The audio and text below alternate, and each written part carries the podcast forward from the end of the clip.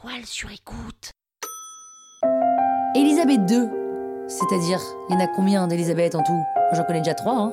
Vous écoutez Krusty Celebrity, le podcast qui parle de. Bah, enfin, de célébrité, quoi.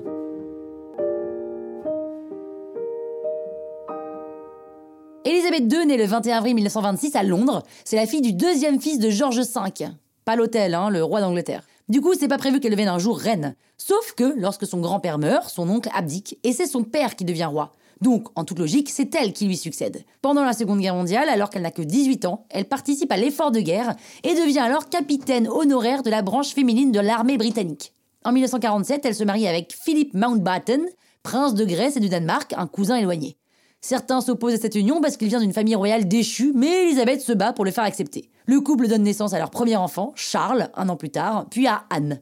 Philippe est envoyé à Malte en tant qu'officier de la Royal Navy. Elisabeth le suit et leurs enfants restent à Londres. Le roi meurt en 1952, alors que Elisabeth et son mari sont en tournée au Kenya. Elle est alors proclamée reine et elle devient Elisabeth II. Elle conserve son nom de famille, alors que selon la coutume, elle aurait dû prendre le nom de son mari. Coup dur pour Philippe. Et ce n'est que le début, parce qu'il doit apprendre à s'effacer par rapport à la nouvelle reine. Elisabeth fait une tournée dans tous les pays du Commonwealth avec son nouveau statut. Et c'est la première reine d'Angleterre à visiter l'Australie et la Nouvelle-Zélande. Dans les années 60, elle donne naissance à Andrew et à Edward, et dans les années 80, elle est la cible de deux attentats qui échouent à quatre mois d'intervalle.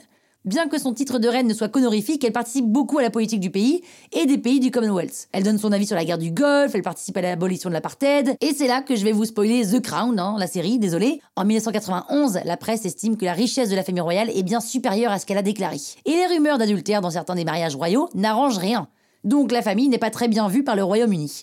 Andrew, son second fils, sa fille Anne et le prince Charles finissent par divorcer assez mal vu pour une famille royale, et lors d'une visite officielle en Allemagne, on jette des œufs sur Elisabeth II. En plus de ça, le château de Windsor est touché par un grave incendie. Cerise sur le gâteau, le Premier ministre du moment annonce une réforme financière. Il réduit le budget de la famille royale et leur fait payer des impôts. Là, c'est un coup de massue sur leur tête. Drôle d'année pour la monarchie qu'Elisabeth qualifiera d'anus horribilis. Anus comme hein, euh, pas autre chose. C'est aussi une décennie où le système républicain est de plus en plus populaire. En 96, la princesse Diana, l'ex-femme de Charles, dont on parle dans un crousty d'ailleurs, meurt d'un accident de voiture. La reine essaye de protéger leurs enfants, William et Harry, du tourbillon médiatique. À 85 ans, elle fait sa toute dernière tournée dans les pays du Commonwealth, et en 2021, son mari meurt à 99 ans, un sacré coup dur. L'année prochaine, la reine va fêter son jubilé de platine, là, en 2022. 70 ans de règne, c'est pas rien. Elle a atteint l'âge le plus avancé de tous les monarques britanniques et le plus long règne. Vas-y, vas-y, Babette, enterre-les tous, enterre-les tous Croustille, hein? La toile sur écoute.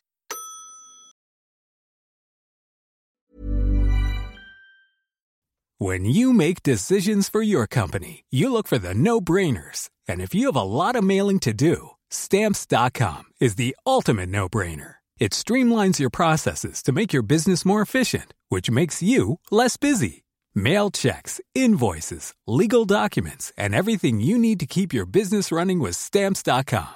Seamlessly connect with every major marketplace and shopping cart. Schedule package pickups and see your cheapest and fastest shipping options from different carriers. With rates up to 89% off USPS and UPS rates. And with the stamps.com mobile app, you can take care of mailing and shipping wherever you are. Make the same no-brainer decision as over 1 million other businesses with stamps.com. Sign up with code program for a 4-week trial plus free postage and a free digital scale. No long-term commitments or contracts.